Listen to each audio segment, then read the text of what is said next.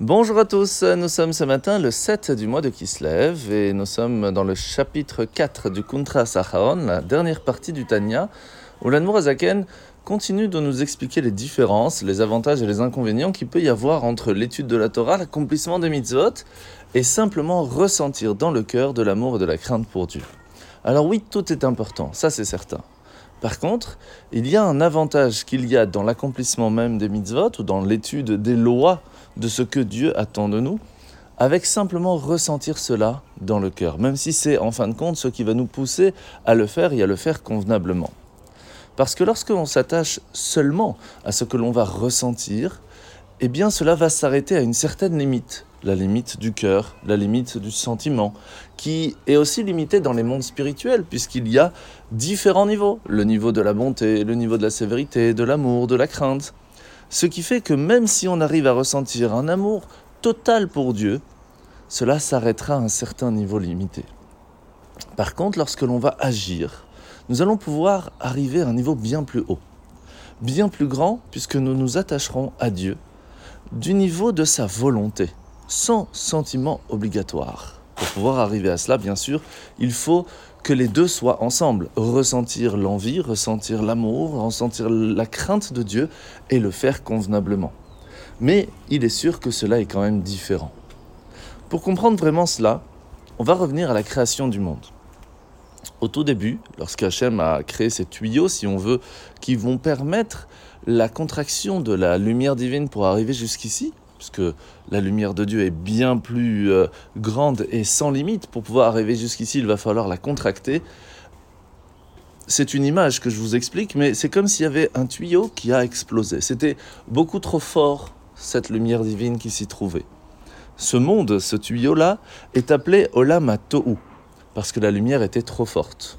Les étincelles de ce tuyau vont tomber sur terre, et ces étincelles divines vont se mélanger à la matérialité. Nous avons donc, nous, appelé ce monde ici-bas Olam Atikun, le monde de la réparation. Nous pouvons, grâce au mitzvot, au commandement divin, réussir à transformer, à raffiner ces étincelles divines qui sont tombées aussi bas et à les remettre à leur place. À partir du moment où nous allons réussir à faire cela, eh bien nous allons pouvoir ramener cette lumière divine, rouvrir le tuyau pour que Mashiach, la lumière divine sans limite, puisse arriver jusqu'ici bas. Et c'est pour cela que simplement ressentir, c'est bien, mais faire, faire cette transformation de la matérialité à la spiritualité, c'est le but même de pourquoi nous sommes ici, dans ce monde. Et c'est pour cela que même si ressentir beaucoup de choses pour Dieu, c'est très bien et très important, le but, en fin de compte, c'est d'agir. La mise de ce matin, mise négative numéro 85, c'est l'interdiction qui nous a été faite de fabriquer les encens semblables à celui qui était usage dans le temple. Donc mélanger les ingrédients euh, qui sont faits pour les encens. Mise négative numéro 82, c'est l'interdiction d'offrir quelque sacrifice que ce soit sur l'autel d'or du sanctuaire.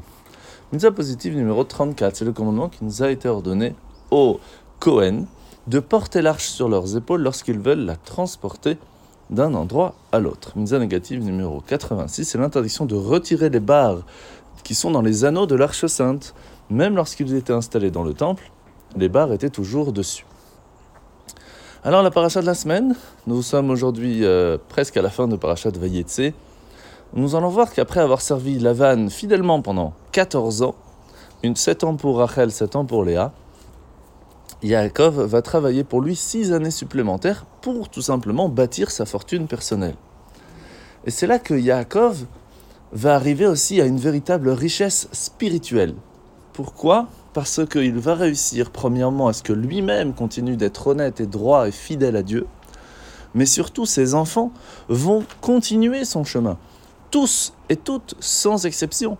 Alors que Abraham a eu Ishmaël qui a tourné, il y a Yitzhak a eu qui a tourné, Yaakov va avoir les douze tribus et chacun à son niveau va réussir à rester quelqu'un de droit, honnête, qui va continuer ce que leur père va leur transmettre. Comment a-t-il réussi à faire cela? Abraham a basé son éducation et sa vie sur ce que l'on appelle la bonté. l'exaltation, l'inspiration, le cœur. Yitzhak va baser toute sa vie et son éducation sur la rigoureuse discipline de soi. Par contre, Yaakov va tout simplement faire un lien de pure loyauté avec Dieu, en sachant que les différences ne sont pas un problème et que l'on peut très bien être différent tout en étant loyaux.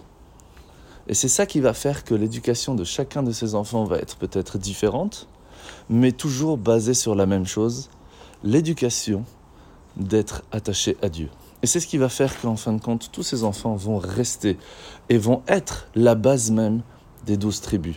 Cette sincérité qui va établir un lien authentique avec Dieu, mais aussi avec les autres. Et c'est ça qu'il faut travailler. Et à partir de là, on sera toujours sur le bon chemin. Bonne journée à tous et à demain.